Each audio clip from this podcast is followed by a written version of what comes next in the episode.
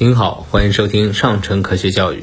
今天要和您继续分享中国航天日专题：地球上最后一个苏联人。谢尔盖·康斯坦丁诺维奇·克里卡列夫生于一个工程师的家庭。二十三岁的时候，克里卡列夫毕业于列宁格勒机械学院。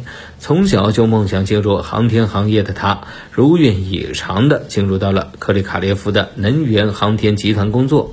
之后，他凭借专业的知识和自己的努力，成为了苏联航天局的一名航天员。一九九一年五月十八日，克里卡列夫开启了他。第二次航天之旅，飞向苏联和平号空间站，为空间站安装新的模块，再做一些太空实验。很快，克里卡列夫的工作就圆满完成。地面指挥部通知他会尽快安排他的返航。他等了几天，再次联系地面指挥部。然而，让他想不到的是，这一次通讯仪另一头没有传来任何的回音。原来，在克里卡列夫的空间站里面潜心工作的时候，他的国家已经发生着翻天覆地的变化。在克里卡列。列夫深入太空仅仅半年的时间里，苏联宣布解体。深入太空时还是苏联人的克里卡列夫失去了自己原有的国籍。苏联解体之后，克里卡列夫所在的列宁格勒划分为俄罗斯公民。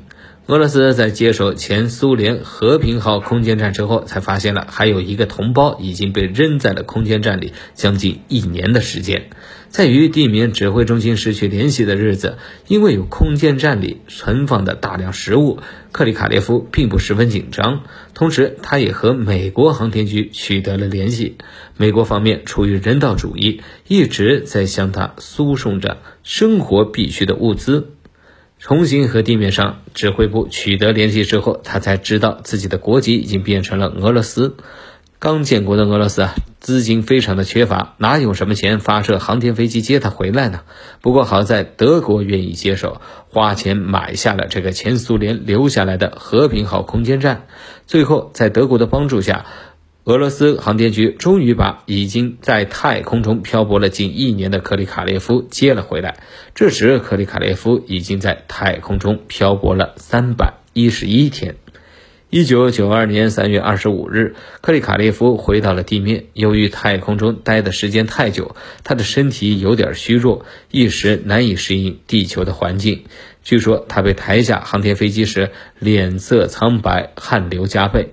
有人形容他就像一块湿面团儿。经过这样的经历，克里卡列夫被称为史上最倒霉的宇航员。